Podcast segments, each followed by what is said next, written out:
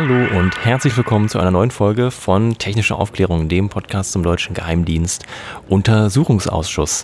Und vielleicht kann ich auch gleich sagen, willkommen zur letzten Folge, denn ich sitze heute hier mit Jonas zusammen zu zweit und wir möchten heute in einer Folge den Podcast beschließen. Hallo auch von meiner Seite. Wir haben heute die Folge 62 vom 15. September 2017. Ähm, heute sitzen wir wettergeschützt äh, in der Nähe des Bundestages und ähm, ja, Felix hat schon gesagt, das äh, wird aus unserer Sicht die letzte Folge sein. Wir ähm, haben uns jetzt länger nicht gemeldet und ähm, wollen uns jetzt aber nochmal äh, bei euch sozusagen gebührend verabschieden und ähm, nochmal so ein paar, ähm, ja, so ein paar Worte an euch richten ähm, und auch erklären, warum wir uns jetzt so lange nicht gemeldet haben. Und in dieser letzten Folge soll es aber natürlich nicht nur um uns gehen, sondern wir haben auch Inhalt zu bieten, denn wie viele vielleicht von euch aus der Presse mitbekommen haben, gab es am 28. Juni 2017, also in diesem Sommer, die, ja, die Sitzung im Plenum des Bundestages, in der der Abschlussbericht des ersten Untersuchungsausschusses angenommen wurde. Und da haben wir uns die Mitschnitte besorgt. Ich selber war auch vor Ort zusammen mit Stella, Zebas und Daniel. Und ähm, da es im Plenum offizielle Mitschnitte gibt, haben wir uns die besorgt und die einstündige Plenarsitzung mit den diversen Statements der äh, Parteien ungekürzt hier an dem Podcast hinten angehangen, noch ein bisschen Kapitelmarken reingesetzt, dass man auch zu den entsprechenden Sprechern springen kann. Also wer dahin möchte, äh, einfach vorskippen.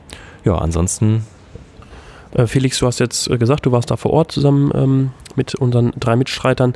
Ähm, wie war denn so die Stimmung da oder wie, wie lief das denn ab? Vielleicht kannst du es nochmal grob beschreiben. Ich meine, die Leute hören es dann auch gleich, aber sag nochmal kurz, wie es ablief. Mhm.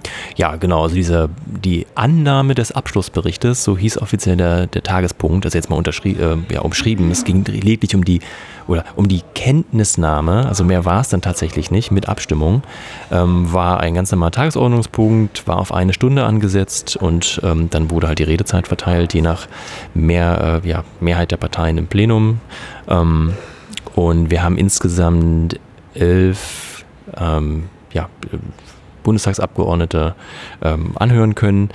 Ja, und danach gingen wir dann so raus. Also Daniel äh, Zebas und ich, Stella musste dann direkt weiter und da haben wir uns auch gefragt, so ja, hm, das war's das jetzt? Und, und dann haben uns halt ja schon haben das mal so ein bisschen Revue passieren lassen und äh, auch gerade Daniel, das kann ich ruhig hier mal erzählen, der war ja von Anfang an dabei, also für ihn waren es über drei Jahre wie er sich mit diesem Thema beschäftigt hat. Für ihn auch der erste Ausschuss, wo er wirklich von Anfang bis Ende dabei war. Ähm, war für ihn auch ein bewegender Moment, jetzt zu sehen, so, das ist jetzt durch. Das ist jetzt äh, aktenkundig mit dem Abschlussbericht, mit den Reden. Ähm, und wer weiß, was da noch in Zukunft äh, ausgewertet wird und noch kommt. Ähm, ja, für uns ja eigentlich auch, ne, Jonas? Wir beide sind jetzt genau zwei Jahre dabei, also von Juni 15 bis Juni 17. Das waren so, das war unsere Kernzeit. Ähm, in der wir das begleitet haben, das ganze Thema. Für mich auch spannende Erfahrung. Und da kommen wir vielleicht später noch dazu. Äh, ist jetzt auch ganz gut, dass es so vorbei ist, denn auch wir machen ja jetzt andere Sachen in Zukunft. Ähm, genau, bevor wir dazu kommen, wollte ich nochmal kurz äh, auf den Abschlussbericht eingehen, weil das natürlich so dieses ähm, riesige Dokument, was am Ende dieses Ausschusses steht. Ähm, wir haben es, ihr habt es bestimmt schon alle gehört, 1800 ähm, DIN A4 Seiten hat dieser ähm, Abschlussbericht. Und natürlich haben wir überlegt, wie könnten wir das aufarbeiten. Wir haben, uns mangelt es da, glaube ich, nicht an Ideen. Man könnte da vieles machen. Man könnte natürlich ähm, diesen äh, Abschlussbericht äh, sezieren, bis ins kleinste Detail und wir alles ähm, besprechen. Das Problem ist einfach, ja, es ist einfach diese riesige Menge und wir haben ähm, leider mit unseren anderen Projekten und anderen Verpflichtungen, die wir haben, nicht die Zeit gehabt, ähm, bisher das zu lesen. Vielleicht machen wir nochmal eine schöne szenische Lesung, die geht dann ungefähr äh, siebeneinhalb Tage und dann, nee, also eher nicht. Äh, wer aber an dieser Stelle ähm, eher die große Auswertung erwartet hat, dem empfehlen wir tatsächlich unsere Folge 58. Da saßen wir in großer Runde und haben den Ausschuss ähm, ja, ausgewertet. Also da die Folge, wer das nicht gehört hat, ist unsere aus Podcaster-Sicht mit allen Teilnehmern, äh, mit dem großen Team, äh, ist unsere große Auswertungsrunde. Ja, Jonas, vielleicht können wir was zu den Statistiken sagen. Wir waren ja nun, wie wir gerade gesagt haben, zwei Jahre dabei. Und da hat sich ja so einiges angesammelt. Und als ich das so durchging, war ich selber erstaunt. Und da dachten wir, äh, können wir ja mal teilen. Genau, also die ähm, einfache Kennzahl, die haben wir sogar am Anfang schon gesagt, ähm, nämlich wir haben 62 Folgen gemacht mit dieser hier und davon ähm, sind sogar 21 Folgen äh, Sonderfolgen. Das heißt, wir haben da entweder so diese Sachen wie jetzt, dass wir irgendwie was eingeordnet haben und nochmal Zwischenfolgen gemacht haben oder eben auch diese Interviews mit verschiedenen Gesprächspartnern zu ähm, ja, Sonderthemen. Ähm, genau, so ein Drittel Sonderfolgen etwa, das finden wir ganz gut so, den Anteil. Ja, und ähm, bei den Downloads, das, die Zeit hat mich selber erstaunt, wenn wir uns diese 62 Folgen nehmen und alle Downloads, die wir auf alle Folgen verteilt jemals hatten, waren das 312.391. Das ist eine ganze Menge. Äh, gleich dazu muss man aber sagen, dass es nicht heißt, dass die vielleicht auch alle gehört wurden. Viele Leute abonnieren sich einen Podcast, haben wir erstmal im Feed drin und dann wird die Folge halt runtergeladen. Das ist bei uns der gezählte Download. Aber doch noch, dennoch eine ganze Menge und damit äh, komme ich auch direkt vielleicht mal zu den Top 3 Folgen die wir so hatten.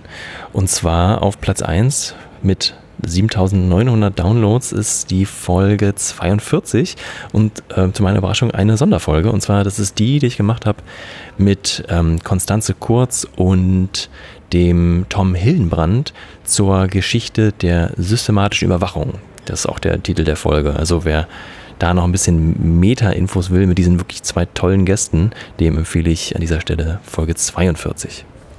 Die zweitmeistgehörte Folge mit 7495 Abrufen ist die Folge 47. Das war eine ganz normale ähm, Folge zu einer öffentlichen Sitzung. Ähm, da ging es äh, um die Zeugin äh, Gabriele Löfnau von der Bundesdatenschutzbeauftragten, also eine Mitarbeiterin der Bundesdatenschutzbeauftragten und noch zwei weitere Zeugen. Ähm, uns ist jetzt gar nicht ersichtlich, warum diese Folge die zweitmeistgehörte ist. Ähm, das, vielleicht gab es irgendwo jemanden mit einer großen Reichweite, der, die geteilt hat. Wie auch immer, ähm, ja, das ist die zweitmeistgehörte Folge. Genau, und Platz 3 ist Folge 1, wie so oft bei so einem Podcast. Viele fangen vorne an. Und bei uns war das eine, eine Einleitungsfolge, die wir sogar noch vor dem eigentlichen Start produziert haben. Da bin ich mal mit André, da kannte ich ihn eigentlich noch so gar nicht so richtig, bin ich mit André mal in so eine Sitzung gegangen und wir haben so ja, in den Pausen und davor und danach gepodcastet und er hat jetzt mir als, als Laien-Podcaster damals erklärt, was der Ausschuss eigentlich macht. Und dann hat es nochmal, ich glaube, ein Jahr oder ein Dreivierteljahr gedauert, bis bei uns die Idee kam, Mensch, äh, wir sollten da mal öfter hingehen und dann ging eigentlich der Podcast erst los. Also das ist unsere Folge 1 ist die drittmeist gehörte. Genau, vielleicht nochmal so ein paar weitere Statistiken. Ähm, ist ja ganz nett manchmal, äh, sich das so ähm, vor Augen zu führen. Also wenn man alle Folgen hintereinander hört, dann ist man äh, 52 Stunden beschäftigt, knapp fast 53 Stunden. Ähm, und äh, ebenfalls eine Zahl mit 53 ist die durchschnittliche Laufzeit einer Episode, nämlich 53 Minuten und 3 Sekunden. Ähm, ja, also kann man ganz gut noch so an einem Tag, wenn man morgens zur Arbeit hin und abends zurückfährt, äh, vielleicht ganz gut hören. Und vielleicht als letzte äh, Statistik, ähm, die, der Anteil der Frauen bei unseren Teilnehmern im Podcast liegt leider nur bei 23 Prozent. Ähm, man muss auch sagen, das Publikum im Ausschuss war, glaube ich, auch insgesamt äh, stärker männerlastig, so wenn ich es in der Wahrnehmung richtig habe. Ähm, ja, das ist natürlich, ist uns bewusst und man, äh, wir versuchen oder würden beim nächsten Projekt natürlich immer versuchen, da eine größere Gleichheit herzustellen. Mhm. Ja, Jonas, wir haben es gerade ja schon mal angedeutet. Wir machen jetzt neue Sachen und ähm, freuen uns eigentlich auch, dass das jetzt mit dieser Aufnahme heute vorbei ist. Auch der ganze Publikationsstress und äh, was da so dazu kommt, dennoch wirklich cooles, tolles Projekt. Ähm, ja, also was mache ich jetzt? Ich bin IT-Berater und bleibe aber auch privat noch dem Podcasten treu. Ich hatte es ja schon mal angekündigt, die, ich mache jetzt einen Podcast mit einer Rechtsanwältin zum Thema Sozialrecht, weil das so mein neues Interessensgebiet ist, ähm, rund um Jobcenterrecht und wie viel Ungerechtigkeit da auch passiert und wie viel ja, Auf, Aufklärung man eigentlich auch im Format Podcast leisten kann. Das passiert nämlich noch nicht, das sind wir die Ersten, läuft auch schon auf harzaberfair.de. Da gibt es jetzt auch bald neue Folgen, also wer sich dafür für das Thema interessiert, äh, kann da gerne hinsurfen und mir weiter zuhören. Ja, bei mir gab es jetzt auch einen Schnitt. Ähm, und zwar habe ich vor ein paar Tagen meinen Bachelor fertig gemacht. Ich habe Journalismus studiert. Das ähm, hat sich auch alles mit dem Podcast immer ganz gut ergänzt. Ähm, dass man da gute Einblicke so in den Politikbetrieb bekommen hat. Und genau, da bin ich jetzt fertig, werde jetzt noch ein Praktikum machen und ähm, dann im nächsten Jahr erstmal nach Kanada gehen und da Work and Travel machen. Und ich habe da auch schon so ein paar Ideen, was ich da ähm, podcastmäßig machen könnte. Also es ist gut möglich, dass ihr auch da ähm, von mir hören könnt, wenn ihr denn wollt. Bevor wir jetzt ähm, zum Ende dieser Folge kommen, beziehungsweise zum Ende äh, unserer äh, Redezeit und dann weiter auf die ähm, Bundestagsdebatte schalten, haben wir noch natürlich einige Danksagungen. Und zuallererst wollen wir da den Leuten danken, die ähm, bei uns im Podcast äh, regelmäßig oder auch nur einzeln, vereinzelt zu hören waren, nämlich das Team und andere Mitwirkende. Und ähm, ja, ich lese einfach mal die Liste der Namen vor.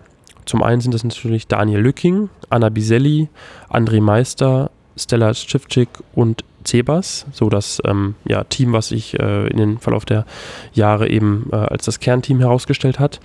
Und dann gibt es aber noch weitere Leute, die dann nur bei einer oder wenigen Folgen mitgemacht haben. Und zwar waren das Daniel Messner, Wetterfrosch, Marius, Ben Siegler, Diani Barretto, Letty, Antonia Witt, Hendrik Obelöhr, Falk Steiner und Michael Date hat den Jingle für uns produziert.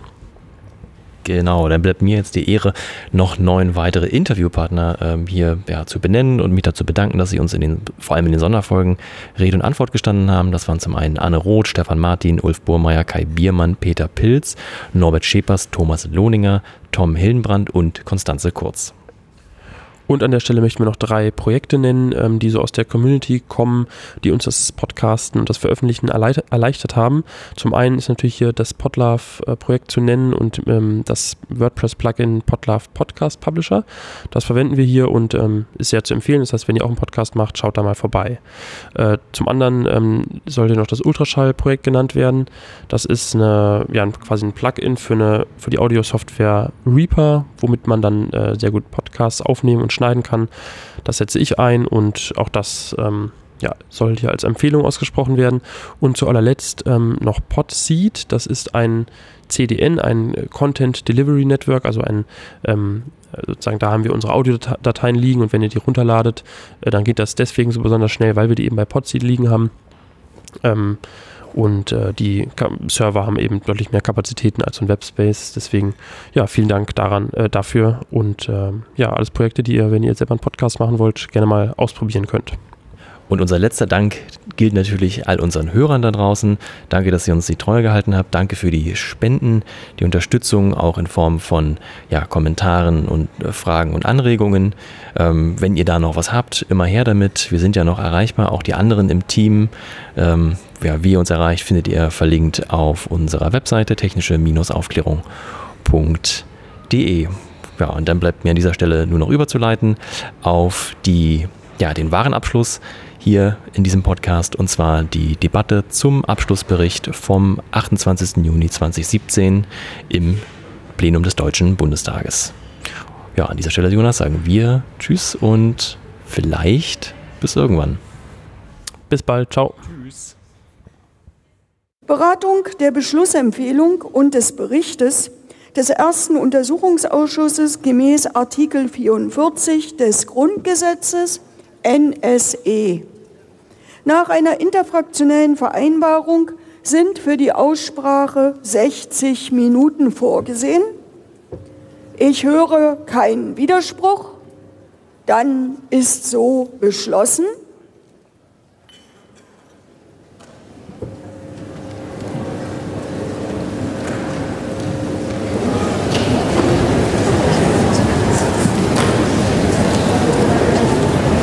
Ich eröffne die Aussprache. Das Wort hat der Kollege Professor Dr. Patrick Sensburg für die CDU-CSU-Fraktion.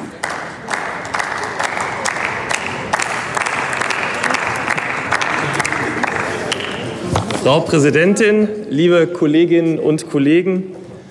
Ob Edward Snowden den Friedensnobelpreis verdient hat oder ob er in Amerika in einer Gefängniszelle sitzen sollte wegen Landesverrat, kann ich nicht beantworten. Aber Edward Snowden hat uns eine Debatte gebracht, die ohne ihn, ohne seine Veröffentlichung im Sommer 2013 nicht da gewesen wäre, die wichtig ist, die wichtig ist für uns alle, das Thema Privatheit, das Thema, wie gehen wir mit unseren Daten um, aber auch zum Beispiel für die mittelständische Wirtschaft, wie gehen Sie mit Ihren Daten, mit Ihren Erkenntnissen, mit Ihrem Know-how um. Von daher ist es gut, dass wir seit Sommer 2013 diese Diskussionen führen. Als dann im Sommer 2013 im Grunde die Neuigkeiten über die Ticker, über die Bildschirme liefen, gab es die intensivste Diskussion auch hier bei uns in Deutschland mit Anfragen im Deutschen Bundestag, mit einer hitzigen Debatte. Und es war nachvollziehbar und logisch, dass auch der aktuelle Koalitionsvertrag von CDU, CSU und SPD die Einsetzung eines Untersuchungsausschusses gefordert hatte und zum Gegenstand hatte. Im März 2014, nach einer intensiven Debatte um die Reichweite des Einsetzungsbeschlusses für einen Untersuchungsausschuss, ist dann dieser Einsetzungsbeschluss gefasst worden. Und der Untersuchungsausschuss nahm kurze Zeit später seine Arbeit auf und am Anfang schon etwas strittig, nämlich mit dem ersten Beweisbeschluss Z1 über die Ladung des Zeugen Edward Snowden, was konsensual mit allen Fraktionen beschlossen worden ist. Danach ist aber weitestgehend über fast dreieinhalb Jahre intensiv, aber auch sehr konsensual zusammengearbeitet worden. Es ist unheimlich viel rausgekommen. Das sieht man am Abschlussbericht. Dieser Abschlussbericht hat 1300 Seiten, die im Feststellungsteil konsensual beschlossen worden sind. Also ein großer Teil der Erkenntnisse sind gemeinsam herausgearbeitet worden, die meisten Beweisbeschlüsse gemeinsam gestellt worden. Also wirklich im Großen und Ganzen, auch wenn der Eindruck manchmal draußen anders erschien, eine gute Zusammenarbeit. Die Anzahl der durchgeführten Sitzungen belaufen sich insgesamt auf 153 Sitzungen, davon 62 Sitzungen mit Beweisaufnahmen durch Zeugenvernehmungen, 72 Beratungssitzungen. 89 Zeugen wurden vernommen und die Dauer der Zeugenvernehmung war insgesamt 581 Stunden und 21 Minuten. Und daran sieht, glaube ich, wie intensiv, wie hart dieser Untersuchungsausschuss gearbeitet hat. Sachverständigengutachten wurden eingeholt, Sachverständige wurden angehört, 37 Sachverständigen, äh, Sachverständigengutachten, 32 Sachverständige wurden vernommen, insgesamt in 32 Stunden und drei Minuten. Und die Anzahl der Akten, die dieser Untersuchungsausschuss zu bewältigen hatte, belaufen sich dann bis zum Schluss auf 2401 Akte, dick gefüllt mit Informationen der Bundesregierung, der Nachrichtendienste, von Sachverständigengutachten etc. Über 500, 561 dieser Akten eingestuft als VS, NFD und höher also eine intensive Arbeit. Als Abschlussbericht 1822 Seiten, von denen man sagen muss, dieser Abschlussbericht des Untersuchungsausschusses enthält das, was ausländische Nachrichtendienste bei uns spionieren, bei uns ausforschen und wie der Bundesnachrichtendienst und unsere Dienste damit zusammenarbeiten, die Erkenntnisse dieses Untersuchungsausschusses. Und es ist gut, dass der Untersuchungsausschuss jetzt seinen Abschlussbericht vorlegt. Ergänzend zu diesen Seiten kommen noch dazu die Stellungnahmen zum rechtlichen Gehör der Zeugen und auch noch weitere Materialien, die dem Bericht angefügt werden. Also das ist schon eine Leistung, die dieser Untersuchungsausschuss vollbracht hat, in einem wirklich nicht leichten Umfeld. Dass es da zum Schluss noch die eine oder andere Diskussion gegeben hat, ist schade, weil viele der Erkenntnisse wirklich gemeinsam erarbeitet worden sind. Der Untersuchungsausschuss, das ist zumindest meine Bewertung, ist etwas von einem NSA-Untersuchungsausschuss zu einem BND-Untersuchungsausschuss geworden. Das mag zum einen damit zusammenhängen, dass man Dokumente, dass man Akten von den Staaten der Five Eyes, wozu die USA eben mit dem Nachrichtendienst NSA gehören, aber auch Großbritannien, Kanada, Neuseeland und Australien, schwerer zu bekommen sind. Da haben die amerikanischen Stellen und Behörden sich noch relativ kooperativ gezeigt. Von den Briten beispielsweise war es uns weitestgehend gar nicht möglich, an Dokumente heranzukommen. Ich bedauere das sehr weil ich mir gewünscht hätte, dass man in Europa gemeinsam Dinge diskutieren kann, wo wir einen europäischen Rechtsraum haben, eine Rechtsprechung zur Vorratsdatenspeicherung. Da hätte ich mir erhofft, dass man vielleicht auch bei Nachrichtendiensten einen gewissen gemeinsamen Konsens erreichen kann. Und deswegen wäre mir der Dialog gerade mit den Briten wichtig gewesen. Aber der hat weitestgehend leider nicht stattgefunden. Aber natürlich auch, weil dieser Untersuchungsausschuss technische, organisatorische Mängel, Versäumnisse, Fehler beim Bundesnachrichtendienst festgestellt festgestellt hat. Das hat auch die Bundesregierung bestätigt. Das hat auch in Zeugenaussagen der damalige Präsident des Bundesnachrichtendienstes, Herr Schindler, bestätigt, sodass man sagen muss, ein Hauptthema dieses Untersuchungsausschusses ist die ganze Thematik der Selektoren, der Suchbegriffe geworden. Und hier hat es Fehler gegeben beim Einsatz dieser Suchbegriffe. Nicht akzeptable Steuerung von Suchbegriffen. Und von daher, da sind Mängel aufgetreten, die so nicht haltbar waren. Es gab weitere Versäumnisse, fehlende Dateien. Parteianordnung im Bundesnachrichtendienst, die mangelnde Kommunikation von der Ebene der Unterabteilung hin zum Präsidenten des Bundesnachrichtendienstes, die nicht stattgefunden hat, und eine Nicht-Inkenntnissetzung des Kanzleramtes. All diese Dinge müssen abgestellt werden. Es ist aber auch reagiert worden. Es ist auch reagiert worden aus den Erkenntnissen dieses Untersuchungsausschusses. Und deswegen ist es gut, dass es bereits laufend schon Reformen gegeben hat, beispielsweise zum Bundesnachrichtendienstgesetzes. Uns haben die Sachverständigen gesagt, bei der Auslands-Auslandsaufklärung sind die gesetzlichen Grundlagen des BND-Gesetzes es nicht ausreichen und dieses Parlament hat reagiert. Es hat eine BND-Reform vorgelegt mit rechtlichen Grundlagen für die Auslands-Auslandsaufklärung, mit klaren Regelungen, wer die auch anordnen muss, dass wir demnächst schriftliche Anordnungen haben des BND-Präsidenten, was auch im Kanzleramt bestätigt werden muss. Dann haben wir die Verantwortlichkeiten, die wir immer in Untersuchungsausschüssen ja suchen. Wer hat davon gewusst? Jetzt haben wir dann die schriftliche Bestätigung. Ein gutes Gesetz, was sich übrigens in Europa, in anderen Ländern so nicht findet. Ich halte dieses Gesetz für einen Nachrichtendienst vorbildlich, auch in der europäischen und internationalen Diskussion. Wir haben wir haben festgestellt, dass die parlamentarische Kontrolle verbessert werden muss. Herr Ströble, wir haben ja oft gesagt, wie sieht das aus? Waren Sie nicht so lange im, im parlamentarischen Kontrollgremium? Hätten Sie das nicht wissen müssen? Aber wenn Sie die Information nicht kriegen, können Sie es ja gar nicht wissen. Deswegen haben wir gesagt, wir müssen das parlamentarische Kontrollgremium stärken, müssen ihm eigene Kompetenzen zubilligen, auch mit einem Stab von Personen, die kontinuierlich recherchieren können. Und deswegen ist diese Erweiterung des parlamentarischen Kontrollgesetzes so wichtig gewesen und deswegen eröffnet uns uns viel bessere Möglichkeiten der parlamentarischen Kontrolle. Ein neuer BND-Präsident, den wir haben, der wird auch die Abteilung TA-technische Aufklärung sich genau anschauen müssen, warum es diese Versäumnisse gegeben hat. Aber wir müssen den Bundesnachrichtendienst auch personell und finanziell so aufstellen, dass er seine Arbeit machen kann. Wir sind zwar am Ende dieses Untersuchungsausschusses, aber die Kontrolle muss weitergehen. Und deswegen waren diese Reformen so wichtig. Aber es wird nicht die letzte Reform bleiben. Wenn wir uns in einer digitalen Welt bewegen, und da werden wir auch die Kompetenzen unserer Dienste kontinuierlich ausbauen müssen, dann muss auch die Verantwortung der Kontrolle ausgebaut werden, verändert werden hin zu einer digitalen Welt. Und das sind Aufgaben, die werden uns auch in Zukunft weiter bewegen und weiter zu Diskussionen führen.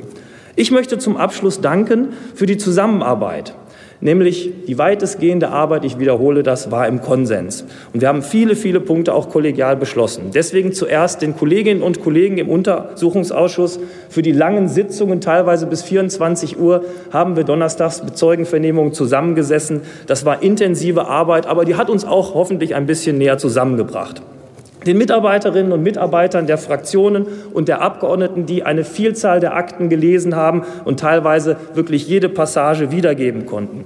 Der Bundestagsverwaltung, vielen aber insbesondere dem stenografischen Dienst, der bis in die Nachtsitzungen immer protokolliert hat den Vertretern der Bundesregierung, wo wir oft unterschiedliche Interessen hatten. Richtig, da ist ein Geheimhaltungsinteresse, bei uns das grundrechtlich zugesicherte Aufklärungsinteresse.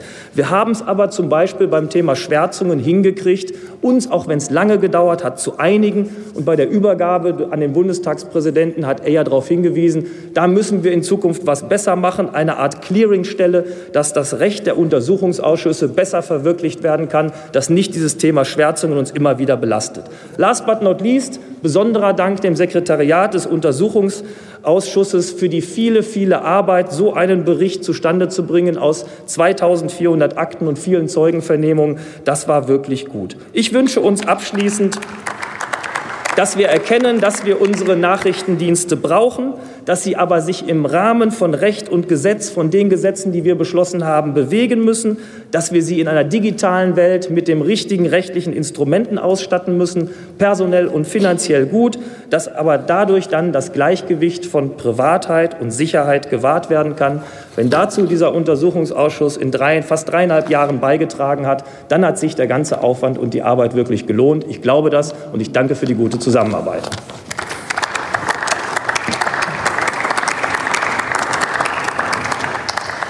Das Wort hat die Kollegin Martina Renner für die Fraktion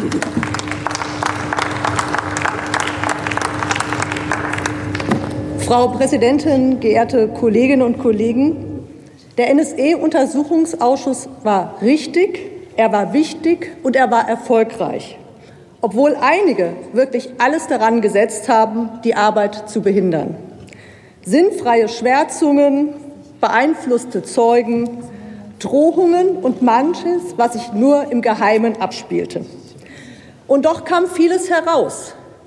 Milliarden Daten unbescholtener Bürger und Bürgerinnen flossen an die NSE. Der BND ist willfähriger Helfer der US-Spionage in Europa und übernahm unhinterfragt Millionen von Suchbegriffen, die die NSE ihm übergab. Er stand der NSE in nichts nach und hörte selbst auch Presse, Zivilgesellschaft und Parlamente ab. Und vermutlich tut er das noch heute. Das Parlamentarische Kontrollgremium und die G10-Kommission wurden ignoriert und belogen. Das belegen die Feststellungen zu den Operationen Iconal und Klotek. Die Bundesregierung trägt mit an der Verantwortung für die vielen Drohnentoten im Geheimen Krieg. Ohne die Duldung der US-Basis Rammstein könnten die Drohnen nicht fliegen. 900 zivile Opfer, darunter 200 Kinder. Angst und Schrecken in den betroffenen Regionen. Deutschland darf nicht länger Baustein im Geheimen Krieg sein. Frau Merkel, schließen Sie Rammstein.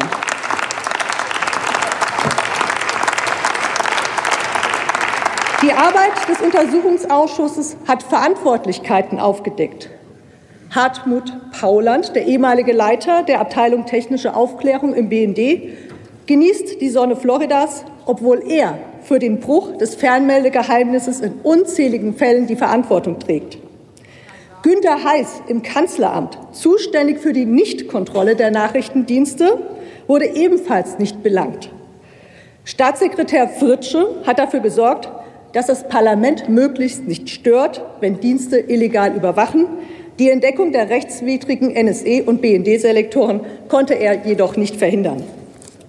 Doch verantwortlich ist auch die Bundeskanzlerin. Abhören unter Freunden, das ging 2013, als ihr Handy abgehört wurde, und es geht bis heute.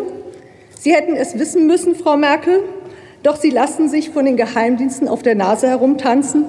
Richtige, zielführende Konsequenzen bis heute keine. Der BND ist aktiver Teil der globalen Überwachungsarchitektur der Geheimdienste. Er liefert Kontaktlisten, Gesichtserkennung, persönliche Vorlieben, politische Einstellungen.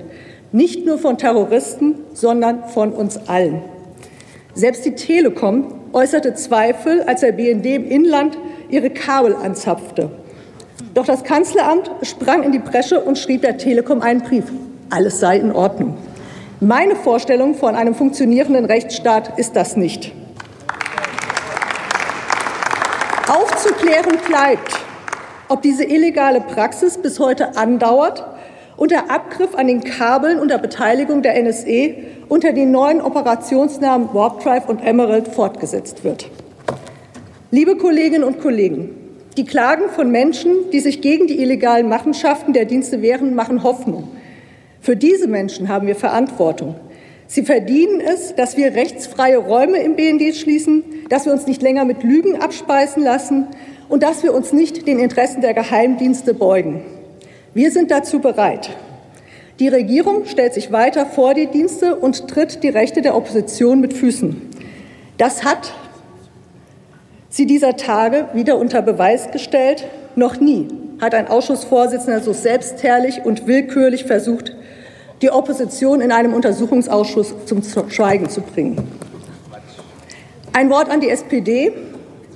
Ihre Heuchelei ist unübertroffen. Während Sie drei Jahre in jedes Mikrofon sprachen, wie wichtig Ihnen die Aufklärung sei, haben Sie hinter verschlossenen Türen in unseren Beratungssitzungen jedes Mal für die Vertuschung mit die Hand gehoben. Als Opposition und als Linke haben wir uns in diesem Ausschuss stellvertretend für das Parlament gegen die Geheimdienste und die Regierung behauptet. Das konnten wir mit Unterstützung der mutigen Whistleblower, engagierter Zivilgesellschaft und kompetenter Journalisten und Journalistinnen. Wir danken deshalb Edward Snowden, Brenton Bryant, Chelsea Manning. Wir danken den Bloggern, den Datenschützer und Datenschützerinnen, dem Chaos Computer Club und den vielen anderen, die auf den unbequemen Stühlen die Sitzung mitverfolgt haben. Mit ihnen teilen wir die Überzeugung, dass Freiheit und Demokratie nicht von Geheimdiensten verteidigt werden müssen, sondern gegen sie. Dankeschön. Vielen Dank. Für die SPD-Fraktion spricht jetzt der Kollege Christian Fliesig.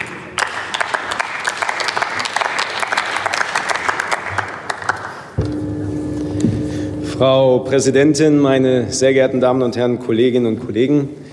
Als der Untersuchungsausschuss eingesetzt worden ist, ich kann mich noch sehr gut erinnern, da hatten wir unsere ersten Pressekontakte und dann hat man mich damals gefragt, Herr Flieseck, sind Sie eigentlich der Überzeugung, dass dieser Ausschuss irgendetwas herausfinden kann? Dieser Ausschuss ist doch von Anfang an dazu verurteilt, erfolglos zu sein. Und heute, Abschlussbericht wird vorgelegt, haben wir ja wieder viele Pressetermine. Da ist die Fragestellung schon etwas anders. Da war die Fragestellung, Herr Flieseck, was glauben Sie denn, ist der größte Erfolg dieses Ausschusses?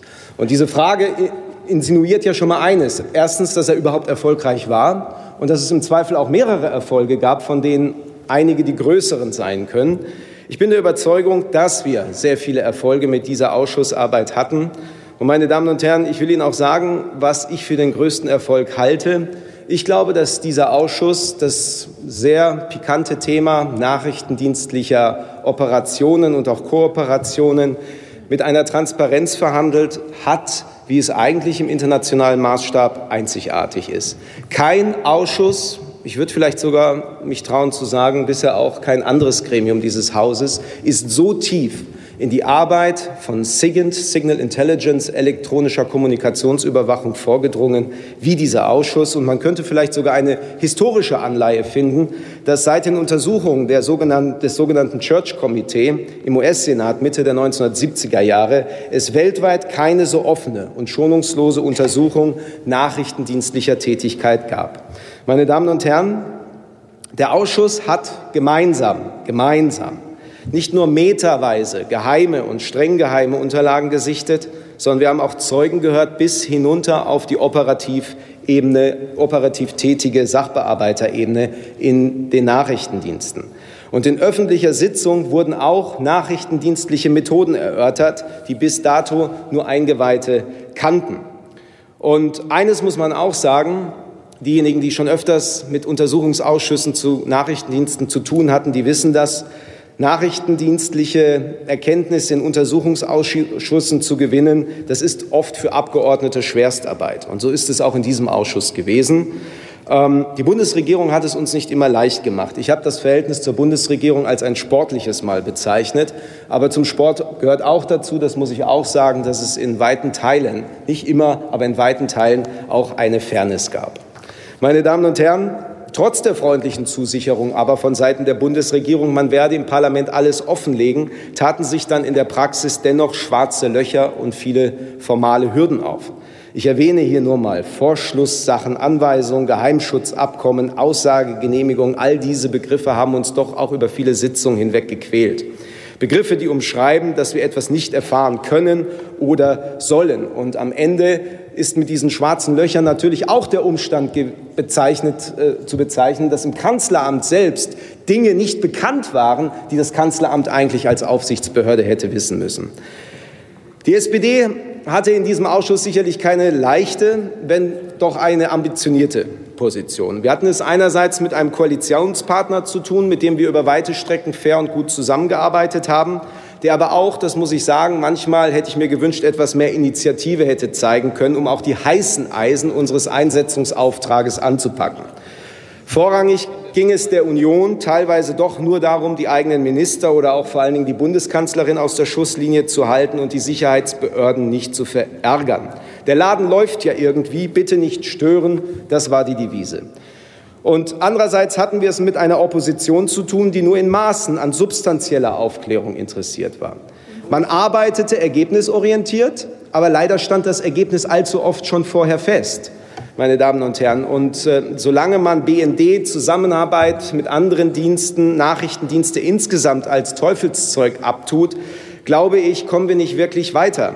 Man sollte so nicht arbeiten, das möchte ich Ihnen auch zurufen, weil ein solches Arbeiten das Vertrauen in unsere Sicherheitsbehörden untergräbt. Und ähm, wenn am Ende, ich meine, die Linke hat das als Position in ihren Parteiprogrammen, Sie wollen die Nachrichtendienste abschaffen. Das ist allerdings in diesen Zeiten ein fatales Zeichen. Und wir sollten uns nicht bemühen, hier Wasser auf die Mühlen solcher Forderungen zu gießen. Für uns als SPD steht fest, Erstens, wir brauchen Nachrichtendienste, gerade in, in, diesen Zeiten zur Gewährleistung unserer Sicherheit.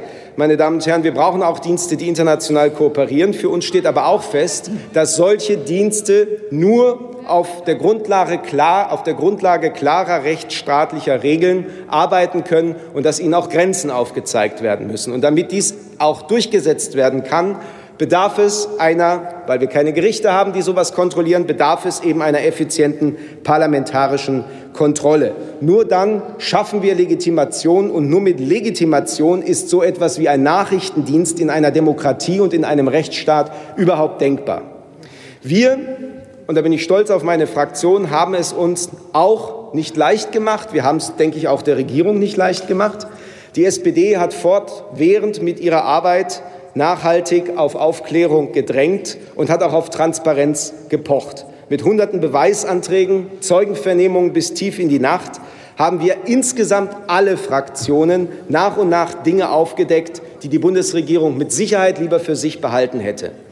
Die Kooperation mit US-Diensten ist hier zu erwähnen, die ohne eine ausreichende Rechtsgrundlage erfolgt ist. Und uns allen schallt noch im Ohr die Weltraumtheorie, also teilweise abstruse Rechtsansichten wurden hier angewandt, um die Anwendung deutschen Rechts auszuhebeln. Auch die Verwendung unzulässiger Selektoren im NSA-Portfolio und im eigenen Portfolio haben wir aufgedeckt und auch das Bundeskanzleramt hat durch unsere Arbeit davon erfahren. Da können wir auch drauf stolz sein.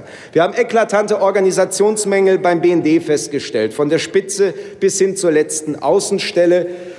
Und meine Damen und Herren, ich muss es auch so sagen, politisch betrachtet hat das Bundeskanzleramt, ich sage auch hier die Bundeskanzlerin, bei der Bewältigung der NSA-Affäre versagt. Wer moralisch auf einem hohen Ross reitet und fröhlich vom Abhören unter Freunden, das ginge gar nicht, trällert, aber gleichzeitig eine Haltung an den Tag legt, die deutlich macht, am liebsten möchte ich von diesen Themen überhaupt nichts wissen, wer sich bei diesen Themen, Themen einmauert, wer sozusagen sich abschneidet von allen Informationsflüssen, ähm, wir haben selbst in acht Stunden Vernehmung bei der Bundeskanzlerin nicht herausfinden können, was sie eigentlich mit diesem Satz meint. Der zeigt deutlich, dass hier etwas nicht im System funktioniert. Und meine Damen und Herren, ein Kanzleramtsminister, der unbesonnen von einem No-Spy-Abkommen nebulös schwadroniert und die NSA-Affäre für abgeschlossen und beendet erklärt, bevor sie überhaupt losgegangen ist, der leistet hierzu auch keinen Beitrag. Ebenso wenig ein, wie ein Präsident des Bundesverfassungsschutzes, der sich hoffnungslos in die These verrannt hat, Edward Snowden sei ein Moskauer Agent gewesen.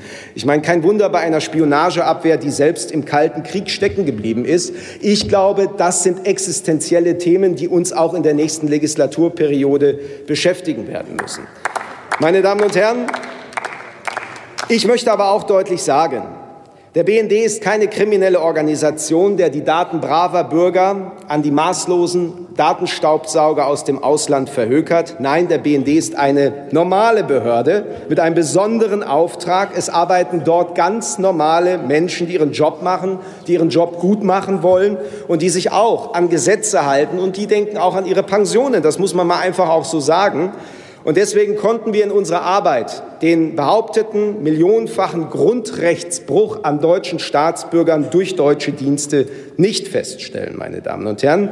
Es gab allerdings auch Einzelfälle und jeder Einzelfall zählt. Und wir werden auch hier drauf bei der parlamentarischen Kontrolle ein Augenmerk richten müssen, dass es nicht mehr in Zukunft zu diesen Einzelfällen kommen wird.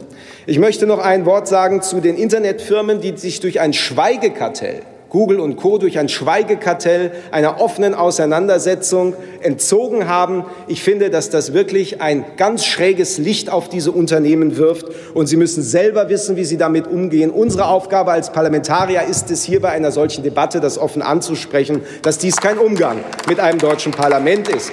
Und meine Damen und Herren, zum Schluss lassen Sie mich auch eins sagen. Ich finde es nicht gut, wenn kurz vor dieser Debatte und dem Abschlussbericht ähm, Herr Sensburg, der Vorsitzende des Ausschusses, ein Buch veröffentlicht, wo er viele Dinge vorwegnimmt, wo sie auch in einer Weise, das kann Ihre Meinung sein, die gestehe ich Ihnen zu, aber auf Zeugen dieses Ausschusses ich, man kann da von Teilen reden, dass das diskreditiert ist, ein Diskreditieren ist und dass Sie selber auch damit werben, dass das aus den Akten des Untersuchungsausschusses sei. Ich sage ganz offen, das finde ich ist kein guter kollegialer parlamentarischer Stil. Ich würde mal auch das an Sie richten. Überlegen Sie sich das bitte mal. Und äh, ich finde es vielleicht für die Zukunft gut, wenn andere davon, von solchen Maßnahmen in Zukunft Abstand nehmen. Meine Damen und Herren, mein Fazit ist, dreieinhalb anstrengende Jahre haben sich gelohnt, jede Minute in diesem Ausschuss. Ich danke aber auch allen Kollegen für die trotz allen Dissenses faire Zusammenarbeit. Herzlichen Dank. Vielen Dank. Für die Fraktion Bündnis 90 Die Grünen hat jetzt Christian, Hans-Christian Ströbele das Wort.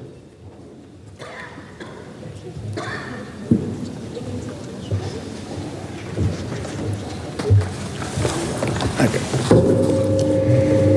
Frau Präsidentin, Kolleginnen und Kollegen, es ist einfach wahr. Edward Snow hat recht. Wir haben in dem Untersuchungsausschuss belegt, nicht nur in den USA und weltweit, sondern auch in Deutschland hat die NSA massenhaft und anderslos Datenausspähung betrieben, und zwar millionenfach. In Deutschland, von Deutschland aus und betroffen waren auch deutsche Staatsbürger. Insoweit hat sich in vollem Umfang bewahrheitet, was Edward Snowden gesagt hat.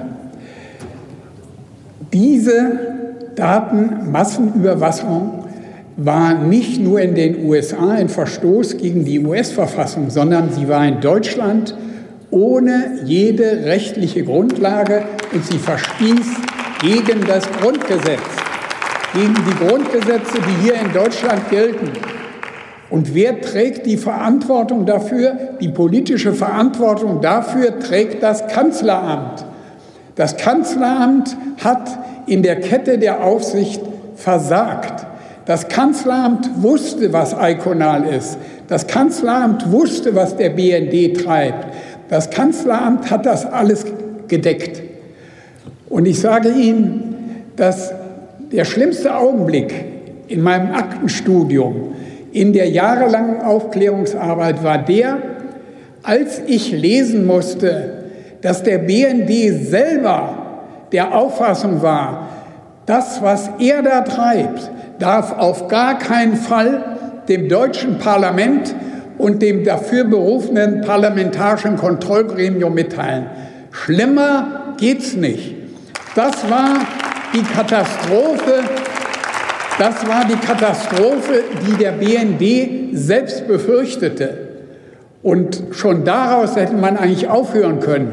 Auch schon daraus ergibt sich, dass selbst der BND der Auffassung gewesen ist, er tut Unrecht. So einfach ist das. Falsch war auch, was die Gewaltigen in den USA bis hin zum Präsidenten immer wieder beteuert haben. Wir halten uns in Deutschland an Gesetz und Recht. Das ist nicht richtig.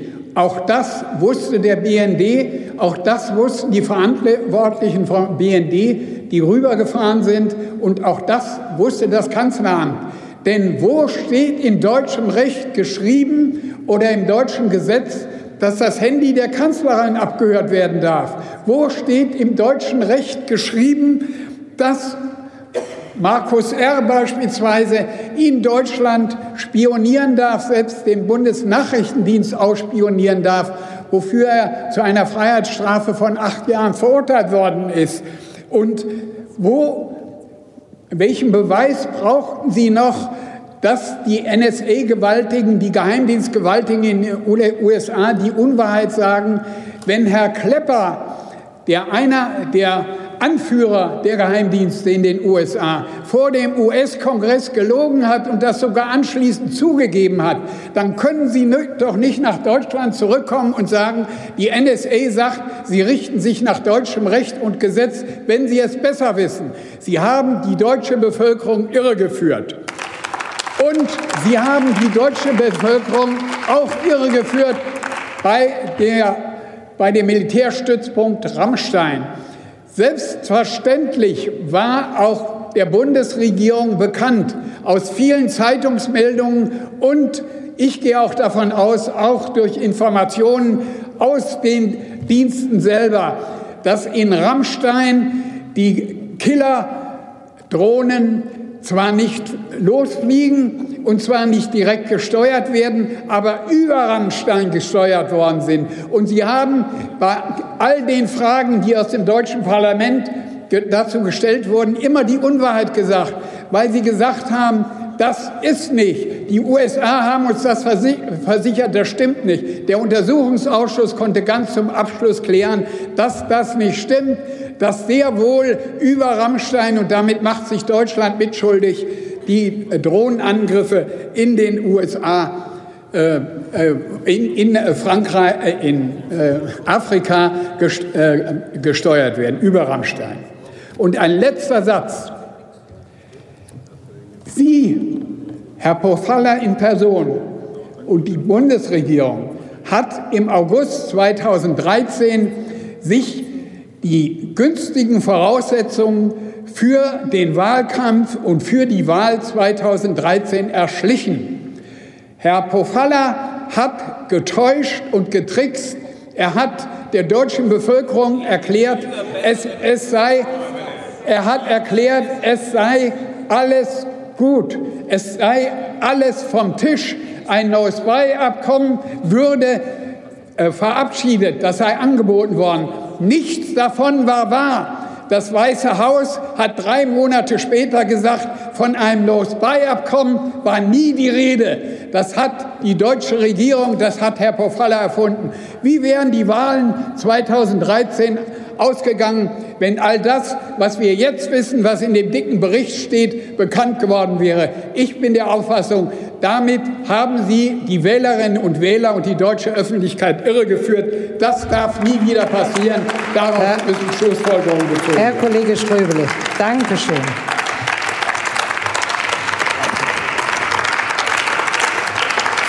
Für die CDU-CSU-Fraktion hat jetzt Nina Warken das Wort.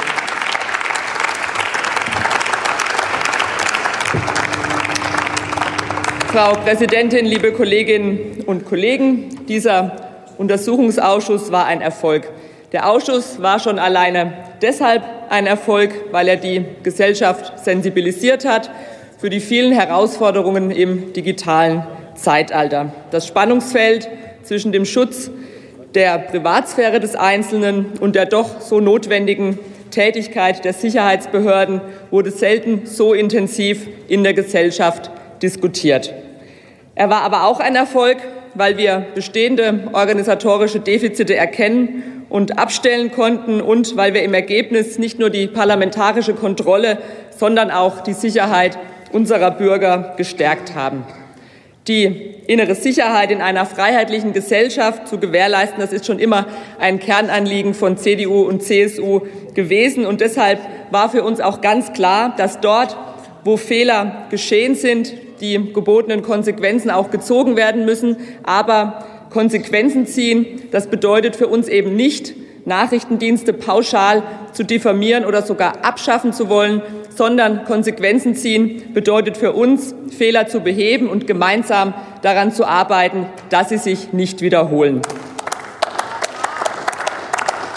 Und deshalb war es richtig und wichtig, dass etwa im BND die Weisungslage zur Fernmeldeaufklärung konkretisiert wurde, dass Arbeitsabläufe verbessert wurden und dass wir als Deutscher Bundestag mit der Reform des BND-Gesetzes die gesetzlichen Grundlagen verbessert haben.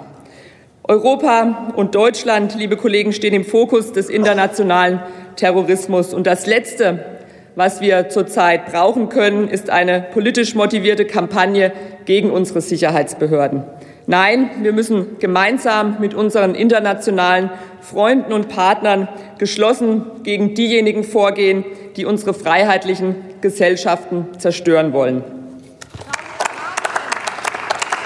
Und mit Freunden und Partnern meine ich ausdrücklich nicht nur unsere europäischen Nachbarn, sondern auch ganz bewusst die USA. Denn bei allen politischen Differenzen, die wir manchmal haben und bei allem, was in letzter Zeit aus dem Weißen Haus getwittert wird, sollten wir eines nicht vergessen. Unser Gegner liegt nicht jenseits des Atlantiks, sondern unsere gemeinsamen Gegner sind all jene, die unsere Freiheit und Sicherheit angreifen. Und diese Gegner können wir nur gemeinsam bezwingen. Bei aller gebotenen Kritik an der NSA und ihren Aktivitäten dürfen wir Maß und Mitte nicht verlieren. Ja, es gab Fehler und ja, die Tätigkeit der NSA entspricht in Art und Umfang nicht dem, was wir uns für unsere Dienste wünschen. Aber lassen Sie uns ehrlich sein, dank der Hilfe amerikanischer Sicherheitsbehörden konnten wir bereits mehr als einmal Schlimmeres in unserem Land verhindern. Und deswegen finde ich es bedauerlich, dass manche Medien nur zu gerne Spekulationen verbreitet haben, die sich zwar gut verkauft haben, von denen wir aber heute längst wissen, dass sie mit der Realität nicht viel zu tun haben. So wurde etwa in der ursprünglichen Berichterstattung über die Snowden-Dokumente mehrfach unterstellt, und heute wurde es ja auch von Kollegen wiederholt, die Bundesregierung leite monatlich mehrere hundert Millionen Metadaten über deutsche Staatsbürger an die NSA weiter. Heute wissen wir, dass es sich dabei um Metadaten handelte, die der BND im Rahmen der, des Antiterrorkampfes und zum Schutz unserer Soldaten in Afghanistan erhoben hat. Es wurde auch behauptet, das Bundesamt für Verfassungsschutz beteilige sich mit dem Programm X-Keyscore an einer weltweiten Datensammlung der NSA. Mittlerweile wissen wir, dass es einen solchen Austausch nie gegeben hat. Das Bundesamt benutzte das Programm lediglich testweise und nur zu rein internen Auswertungen von Daten, die völlig rechtmäßig erhoben wurden. Und nicht weniger unangebracht erscheint mir übrigens im, Im, Übrigen erscheint mir nicht weniger unangebracht, dass Teile der Opposition, wie es jetzt auch hier gerade wieder deutlich wird, vor allem Kolleginnen und Kollegen, die ich ähm, noch nicht im Ausschuss gesehen habe, von daher weiß ich auch nicht, woher man sich da so sicher sein kann, dass Opposition sich äh, bei, bei diesem Spiel mitspielt und der Bundesregierung wiederholt Rechts- und Verfassungsbruch vorgeworfen hat. Und ich kann nur davor warnen, mit solchen staatstragenden Begriffen leichtfertig umzugehen. Und ebenso wenig wurde auch die Aufklärung durch die Bundesregierung untertrieben, wie es immer wieder hier heißt. Tatsache ist, und noch nie hat es in der fast 70-jährigen Geschichte dieses Hauses einen Untersuchungsausschuss gegeben, der dermaßen umfassende und tiefe Einblicke in die Tätigkeit der Nachrichtendienste erhalten hat, wie der unsere. Knapp 90 Zeugen vom BND-Sachbearbeiter bis hin zur Bundeskanzlerin wurden gehört. Ganze Regalwände, teils streng geheime Akten waren ein wohl beispielloses Aufgebot an Beweismitteln. Und an diesen Fakten kann man auch dann nicht vorbeireden, wenn man die Ergebnisse der Beweisaufnahme unterschiedlich bewertet. Und Tatsache ist eben auch, dass Grüne und Linke sowohl vor dem Bundesgerichtshof als auch vor dem Bundesverfassungsgericht mit all ihren Klagen gescheitert sind. Liebe Kollegen, eines möchte ich auch noch erwähnen. Wir dürfen bei allem politischen Streit nicht vergessen, dass in unseren Sicherheitsbehörden zigtausende Mitarbeiter unter schwierigen Bedingungen hervorragende Arbeit leisten, um uns alle und unser freiheitliches Gemeinwesen zu schützen. Und politische Auseinandersetzungen gehören in den politischen Raum, gehören hierher in den Deutschen Bundestag und sollten nicht im Rahmen von Zeugenvernehmungen auf dem Rücken von einzelnen Sachbearbeitern ausgetragen werden, wie das leider oft stattgefunden hat. Kommen wir zum Thema Snowden. Liebe Kolleginnen und Kollegen, wir als Koalition, die CDU und CSU, aber auch die SPD, wir haben uns dafür eingesetzt, dass Edward Snowden dem Ausschuss seine Sicht der Dinge darlegen kann. Wir haben Herrn Snowden zum Beispiel angeboten, dass wir ihn per Videokonferenz zu uns in den Ausschuss schalten, damit er uns von seinen Erkenntnissen berichten kann. Herr Snowden hat es abgelehnt, obwohl er das in den vergangenen Monaten und Jahren dutzendfach bei Tagungen und Kongressen gemacht hat. Wir haben Herrn Snowden angeboten, dass wir ihn in Moskau besuchen und uns dort mit ihm austauschen. Auch das hat Herr Snowden abgelehnt, obwohl er, und das muss man sich mal auf der Zunge zergehen lassen, sogar die Gastgeber amerikanischer Comedy-Shows in Moskau empfangen und ihnen dort Interviews gegeben hat. Und sich dann hinzustellen, wie es die Opposition ähm, getan hat und heute auch wieder tut, und der Bundesregierung zu unterstellen, sie wolle eine Vernehmung Snowdens hintertreiben, das ist eine absurde Verdrehung der Tatsachen. Wir haben immer gesagt, Vernehmung ja, aber nicht um jeden Preis. Den Preis hat Herr Snowden selbst genannt. Den äh, wollten und konnten wir nicht zahlen, nämlich politisches Asyl oder zumindest Abschiebeschutz. Und liebe Kolleginnen und Kollegen, die, das Staatswohl und das Sicherheitsinteresse und auch äh, die außenpolitischen Beziehungen obliegen nicht nur der Bundesregierung, sondern eben auch uns als Parlament. Ähm, und deswegen äh, haben wir auch voll das Vorgehen ähm, der Bundesregierung mitgetragen und gesagt, um jeden Preis wollen wir Herrn Snowden nicht hören, wenn er schon alle unsere Angebote auch ablehnt. Und das was einige Kollegen auch heute wieder zum Thema No-Spy-Abkommen geäußert haben, ist auch eine Verdrehung der Tatsachen. Der Untersuchungsausschuss hat gezeigt, dass im Sommer 2013 auf allen Ebenen intensive Verhandlungen zu No-Spy-Abkommen geführt wurden und jetzt behauptet wird, die Bundesregierung habe das deutsche Volk bewusst darüber getäuscht, dann ist es schlicht eine Unverschämtheit. Und der Zeuge da empfiehlt es sich auch noch mal in den, in den Protokollen der Ausschusssitzungen nachzulesen. Der Zeuge und damalige Außenminister Frank-Walter Steinmeier sagte in seiner Vernehmung deutlich, nein, die Verhandlungen waren keine Erfindung, die haben stattgefunden, das ist keine Frage. Das muss man zur Kenntnis nehmen, das muss man in allen Fraktionen zur Kenntnis nehmen. Es gab keine Nebelkerze im Wahlkampf.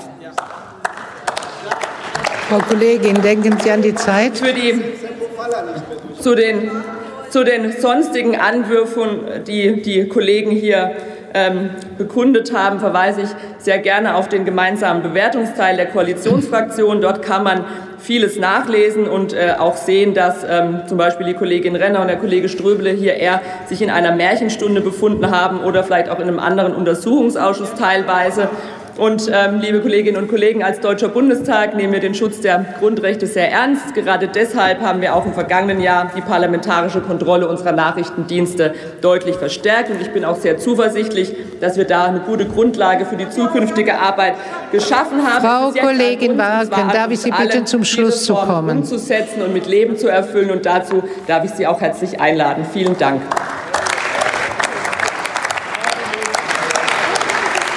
Darf noch mal alle Kolleginnen und Kollegen darum bitten, sich an die vereinbarte Redezeit zu halten.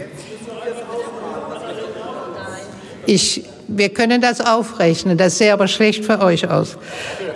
Für die Fraktion der Linke redet jetzt der Kollege André Hahn, Dr. André Hahn.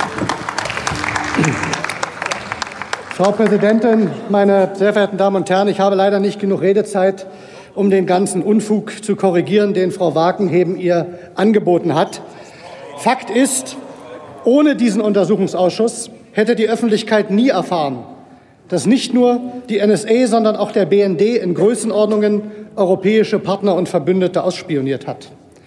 Ich verweise diesbezüglich auf die öffentliche Erklärung des Parlamentarischen Kontrollgremiums vom 16. Dezember 2015.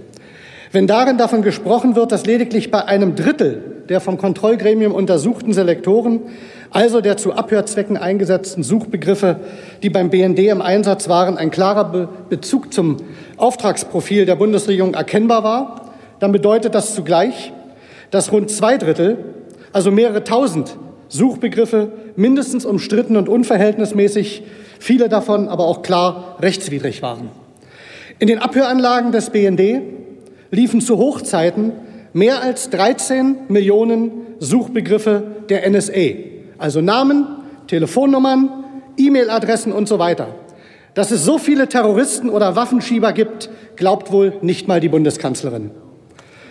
Und aufgrund, aufgrund der Geheimhaltungsregeln darf ich zum Umfang und den konkret Betroffenen der Abhörmaßnahmen leider nichts Konkretes sagen. Aber ich wiederhole meine Frage an die Bundesregierung, ob es überhaupt ein Land in der Europäischen Union gibt, dessen Regierung der BND nicht ausspioniert hat. Hier ist über Jahre hinweg vieles völlig aus dem Ruder gelaufen. Und ich bedauere sehr, dass auch das neue BND-Gesetz dieser Entwicklung keinen klaren Riegel vorgeschoben hat.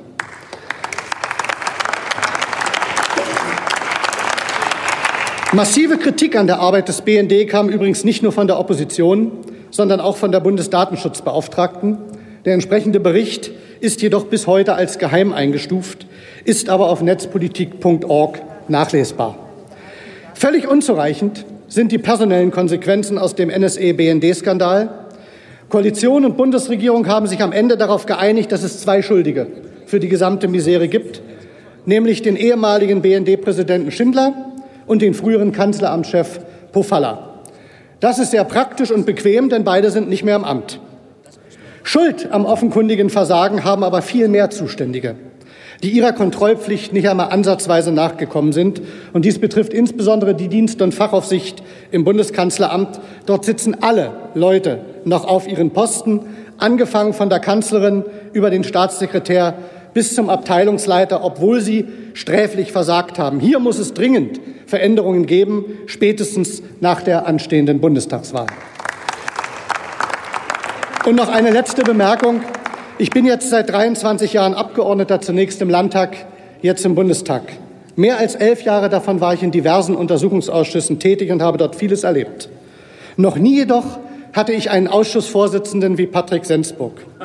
Ein Mann, der derart arrogant und ignorant agiert, der sich über demokratische Geflogenheiten hinwegsetzt und Oppositionsrechte missachtet, der vor dem Abschlussbericht in einem Buch aus Akten berichtet und Zeugen verunglimpft, ein solcher Mann sollte nie wieder einen Ausschuss in diesem Haus leiten. Herzlichen Dank.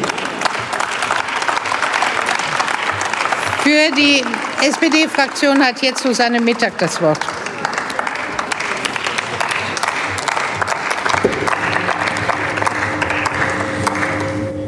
Sehr geehrte Frau Präsidentin, sehr geehrte Kolleginnen und Kollegen, sehr geehrte Damen und Herren.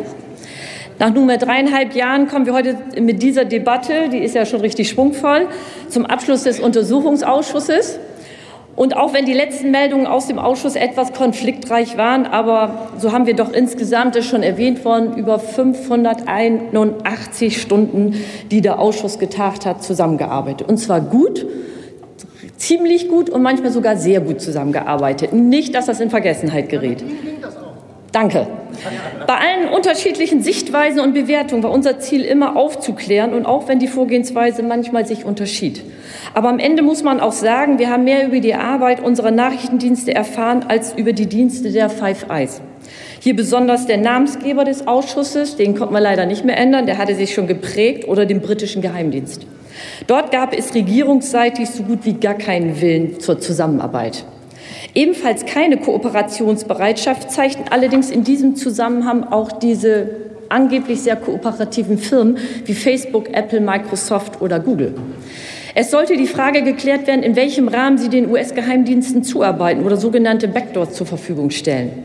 Nachdem wir die Vorstandsvorsitzenden dieser Firmen als Zeugen vor den Ausschuss geladen hatten, wurden die Zusagen zum Erscheinen aber auch immer vager.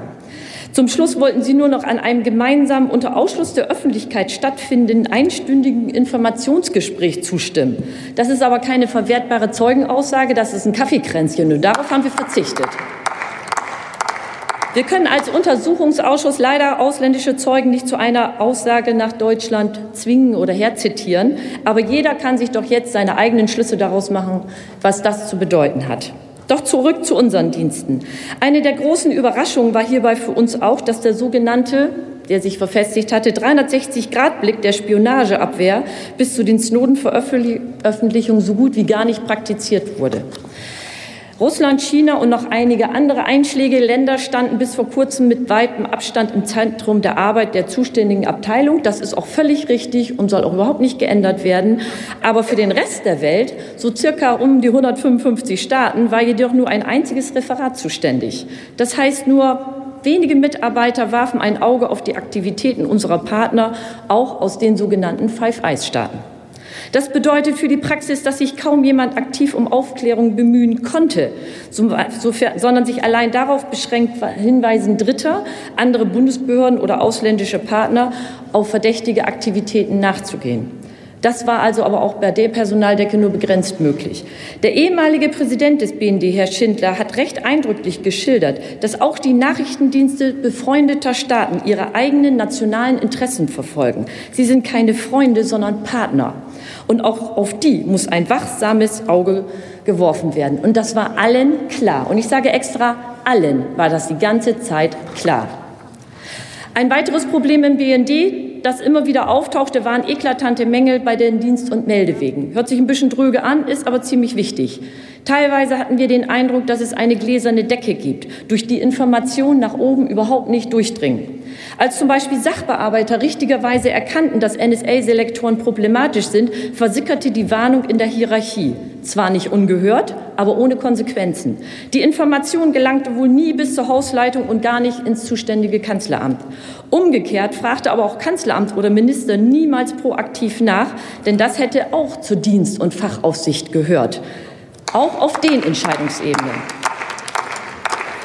Deutlich wurde auch, dass bei den NSA-Selektoren oft an einer Dokumentation über deren Herkunft und Zweck es fehlte. Auch die Datenübermittlung an andere Nachrichtendienste wurde nicht ausreichend dokumentiert.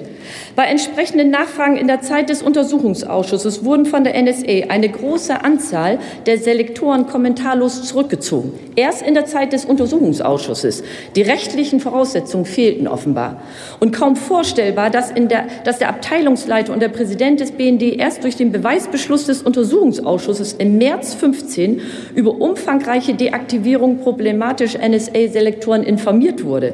Das ist ein klassischer Fall fehlender Kultur zu remonstrieren. Und offenbar wurde die Möglichkeit, dass es bekannt werden könnte und in einem parlamentarischen Untersuchungsausschuss landen könnte, nicht ansatzweise in Betracht gezogen.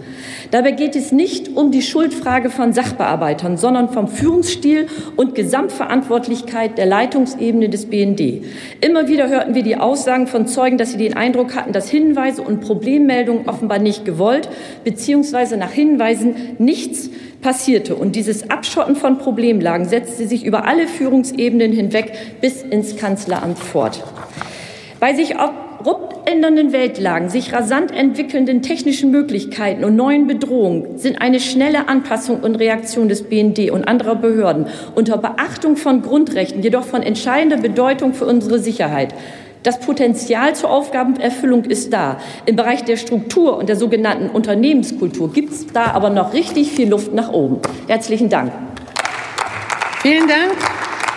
Für Bündnis 90 Die Grünen hat jetzt Dr. Konstantin von Notz das Wort. Ja. Frau Präsidentin. Frau Präsidentin, liebe Kolleginnen und Kollegen, meine sehr verehrten Damen und Herren, dass wir betrachtet haben, als Untersuchungsausschuss war ein Ausschnitt. Ein Ausschnitt, was deutsche Dienste machen, ein Ausschnitt dessen, was international passiert.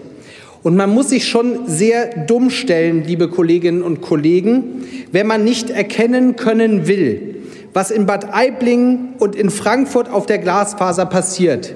Der Abgriff von Milliarden Verkehrsdaten und Inhaltsdaten passiert an Dutzenden, vielleicht an Hunderten anderer Kabelansätze weltweit durch die Vereis. Und was bitteschön soll das anderes sein als anlasslose Massenüberwachung, meine Damen und Herren? Und dass Sie das hier heute noch versuchen, schön zu reden, Frau Kollegin Waken, zeigt, dass die Große Koalition bei diesem sensiblen Problem Privatsphäre in der digitalen Welt, dass sie nicht Teil der Lösung, sondern eben leider Teil des Problems sind. Der BND und vergangene Bundesregierungen haben sich rechtswidrig verhalten. Sie haben massiv gegen die Verfassung nämlich den Artikel 10 verstoßen. Sie haben illegale Datenbanken errichtet und diese genutzt. Sie haben die Schutzpflicht des Staates gegenüber den Bürgern und den deutschen Unternehmen verletzt. Und sie haben systematisch die parlamentarische Kontrolle hintergangen.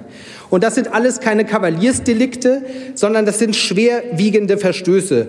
Und sie wurden nicht fahrlässig, sondern sie wurden vorsätzlich begangen. Denn die Akten zeigen, es gab durchaus intern, auch im BND und auch im Bundeskanzleramt, sehr, sehr kritische Stimmen, die aber eben einfach ignoriert wurden. Und so viel wir auch kritisieren hier heute am, an diesem Tag, will ich an dieser Stelle auch mal klipp und klar für diese kritischen Stimmen sagen. Herzlichen Dank denjenigen, die die Bedenken vorgetragen haben. Sie wurden leider vom Tisch gewischt.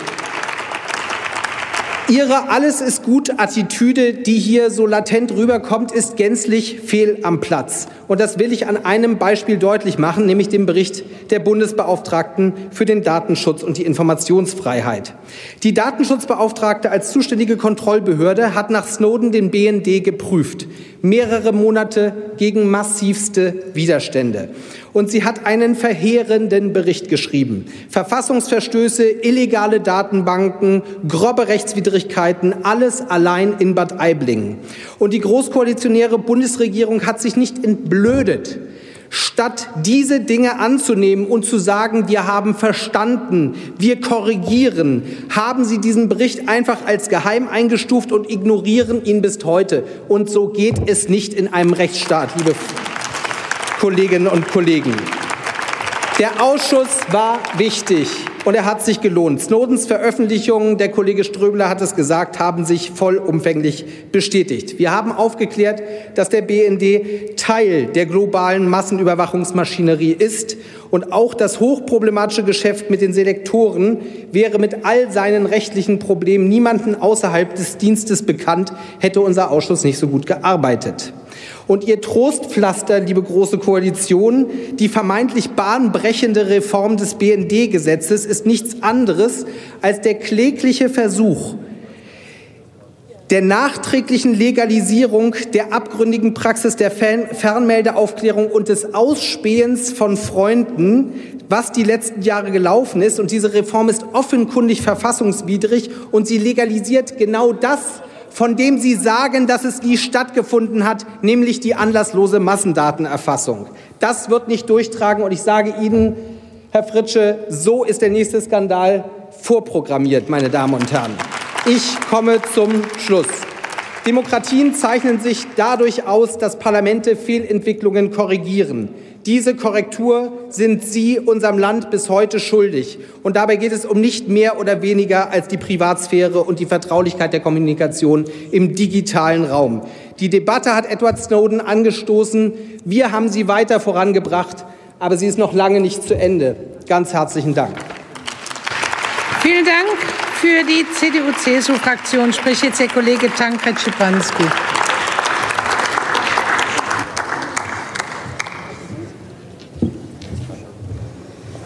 Ja, Frau Präsidentin, liebe Kolleginnen und Kollegen, lieber Konstantin von Notz, erstmal finde ich das, mich, will ich mich gegen den Begriff verwahren, dass wir entblödet sind als große Koalition bei dem Bericht der Datenschutzbeauftragten. Ich kann Ihnen nur sagen, nein, nein, nein, nein, nein, nein.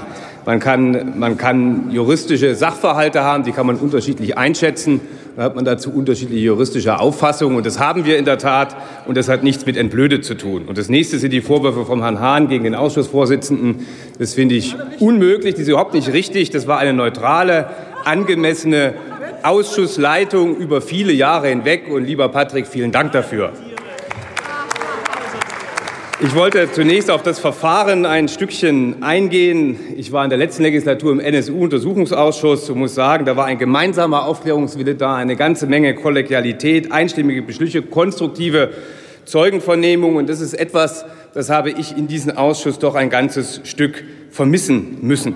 Mit der ersten Sitzung dieses Ausschusses wurde eigentlich schnell klar, dass ein konstruktives und strukturiertes Zusammenwirken von Opposition und Koalition nicht gewollt sind. Von Anfang an war es Konfrontation, Misstrauen, Verschwörung auf Seiten der Opposition, angeheizt durch diverse Veröffentlichungen, nicht nur via Zeitung und Zeitschriften, sondern auch Buchveröffentlichungen wie Der Geheime Krieg oder der NSA-Komplex. Allesamt Veröffentlichungen, welchen die Snowden-Veröffentlichung ungeprüft als Grundlage ihrer Berichterstattung gemacht haben. Im Übrigen ein ganz klarer Verstoß gegen die journalistische Sorgfaltspflicht, lieber Herr Ströbele. Und diesen Denkfehler machte die Mehrheit der Ausschussmitglieder nicht. Wir hinterfragten veröffentlichte Skizzen und Papiere nach Plausibilität, wir nutzten verschiedene Arten von Beweismitteln, ob Zeugen, Sachverständige, Urkunden. Dabei immer in einer intensiven und guten Zusammenarbeit mit der Bundesregierung. Eine Blockadehaltung konnte ich da nicht feststellen, sondern selbstverständlich, wenn ich Material von Diensten haben will, das haben Sie in anderen Untersuchungsschüssen auch schon erlebt, wird natürlich geschwärzt und mit eingestuftem Material gearbeitet. Die in den Snowden-Dokumenten beschriebenen Methoden, Programme, Tempora, Prissen, äh, haben wir festgestellt, äh, dass sie nach Expertenmeinung zwar grundsätzlich technisch nachvollziehbar sind, aber ihre tatsächliche Funktionalität konnten wir aufgrund der fragmentarischen Charakter der Dokumente nicht als seriös bewerten. Vorwurf der Wirtschaftsspionage wurde ausgeräumt. Der Vorwurf des Ringtausches wurde ausgeräumt. Der Vorwurf, der hier im Raum stand mit Blick auf das No-Spy-Abkommen, hätte es nie gegeben, wurde ausgeräumt. Die Problematik geheimer Krieg wurde ausgeräumt. Und äh, die Kollegin Wagen hat darauf hingewiesen, auf eine falsche Berichterstattung des Spiegels 2013 mit den 500 Millionen Metadaten. Sie haben das richtig gestellt, Frau Kollegin Wagen. Und ich kann Ihnen nur sagen, der Spiegel war nicht das einzige Medium, was hier nicht korrekt berichtet hat. Meine Damen und Herren, das sind alles Fakten, die wir aufgeklärt haben. Und Fakten sind auch keine Skandale. Und bis zur letzten Minute, wir erleben das heute, wird von Linken und Grünen nur skandalisiert. Sinn und Zweck eines Untersuchungsausschusses ist es aber nicht, sich in Parallelwelten zurückzuziehen, Verschwörungstheorien aufzubauen und grundsätzlich allen Leuten zu misstrauen. Sinn und Zweck war es, die Vorwürfe von Edward Snowden zu prüfen und insbesondere der Vorwurf der massenhaften, anlasslosen Überwachung deutscher Staatsbürger durch Nachrichtendienste der sogenannten Five Eyes war und ist falsch. Gleiches gilt für die behauptete massenhafte Anlassüberwachung durch den BND und auch die Zusammenarbeit des BND mit anderen Nachrichtendiensten auf Basis einer Rechtsgrundlage ist zulässig und geboten und ist kein Skandal. Und ich bin erschrocken, dass Linke und Grüne ganz bewusst fehlinterpretieren und verzerren und so gemeinsam mit manchen Medienvertretern die Menschen bewusst in die Irre führen, verunsichern und Misstrauen sehen. Das erleben wir auch heute wieder in dieser Debatte. Nachrichtendienste haben eine wichtige Aufgabe in unserem Interesse, nämlich die Gewährleistung von Sicherheit. Und dabei sollten wir die Nachrichtendienste unterstützen und die notwendigen politischen Rahmenbedingungen gerade in Zeiten terroristischer Bedrohung geben. Mich hat insbesondere besorgt der Umgang äh, mit eingestuftem Material, das ständige Durchstechen, insbesondere auch bei der Problematik der Selektoren, wo es kein Skandal war, eine unabhängige sachverständige Vertrauensperson einzuführen. Das hatten wir in ähnlicher Art und Weise bereits im NSU-Ausschuss erlebt. Das war sogenanntes Auge des Ausschusses. Nina Wagner hat auf die Posse um die Snowden-Ladung äh, hingewiesen. Wir waren bereit, den Zeugen zu hören. Der Zeuge hat den Ausschuss missachtet. Er ist nicht gekommen. Er lässt sich auf Cebit und überall hinschalten. Nur mit uns wollte er nicht sprechen. Und lieber Konstantin von Notz, das Geschrei von Linken und Grünen von Rechtswidrigkeit in dem Zusammenhang hat das Bundesverfassungsgericht und der BGH eine ganz klare Absage erteilt. Viermal hat die Opposition vor den höchsten deutschen Gerichten verloren. Die Drohgebärden, wir gehen nach Karlsruhe, alles rechtswidrig, alles stimmen, ist pure Show, um Aufmerksamkeit äh, zu gelangen und eine nicht gerechtfertigte Skandalisierung. Ich will Sie ermuntern, diesen Bericht zu lesen. Ich möchte Sie ermutigen, weiterhin die Balance zwischen Freiheit und Sicherheit zu wahren. Und ich möchte zum Abschluss auch Danke sagen an die Mitarbeiter unserer Nachrichtendienste, die eine gute Arbeit in unser Interesse für eine gute Sicherheit leisten. Vielen Dank. Vielen Dank. Für die SPD-Fraktion hat jetzt Jens Zimmermann das Wort.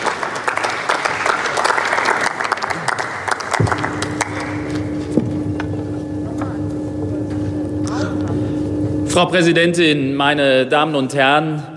Ähm, nach, den, nach der Rede meines Vorredners könnte man ja den Eindruck gewinnen, alles super, alles dufte, der Ausschuss hat schön gearbeitet, aber wir haben vor allem rausbekommen, äh, dass alles richtig gemacht wurde, nichts passiert ist und wo, woher eigentlich die ganze Aufregung.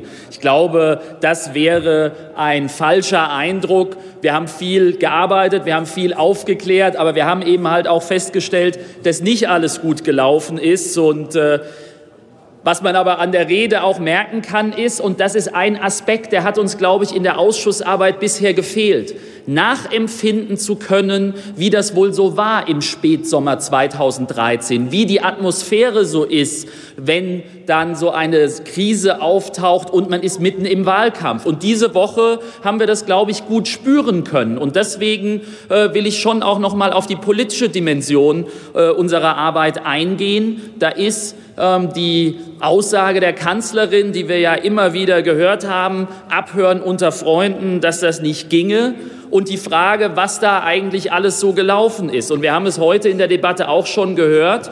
Ähm, wir haben auch herausgefunden, dass eine Strategie ist, die politisch Verantwortlichen nach Möglichkeit gar nicht erst zu informieren, weil wer das nicht weiß, das macht ihn nicht heiß und der kann dann am Ende glaubhaft dementieren, irgendwas gewusst zu haben. Aber das ist ja keine effektive Kontrolle der Geheimdienste. Wenn wir der Meinung sind, wir benötigen in Deutschland Nachrichtendienste und wir sind dieser Meinung, dann müssen wir auch der politischen Kontrolle nachkommen. Und ich denke,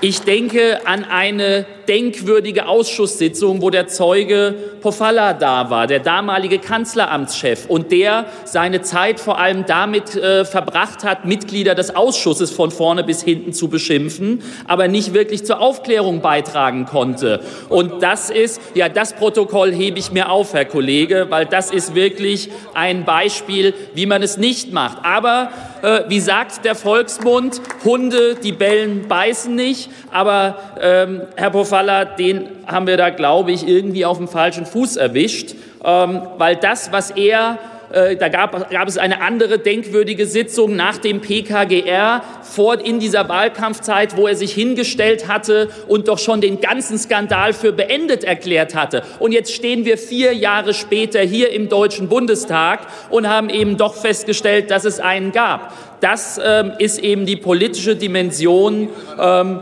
dieses ganzen Untersuchungsausschusses und der, die lässt sich eben nicht einfach so vom Tisch wischen, wie Sie es eben gerade versucht haben. Für uns als SPD, und das wiederhole ich gerne nochmal, ist eine, ist die politische Lehre daraus, wenn wir zu dem Ergebnis kommen, dass wir Nachrichtendienste brauchen, um unser Land zu schützen, dann ist es Aufgabe des Parlaments, Aufgabe der Regierung, diese Nachrichtendienste effektiv zu kontrollieren. Und das ist, glaube ich, das, was wir auch dem kommenden Deutschen Bundestag und der kommenden Bundesregierung mit auf den Weg geben müssen. Vielen Dank. Vielen Dank. Nächster Redner ist Dr. Tim Ostermann für die CDU-CSU-Fraktion.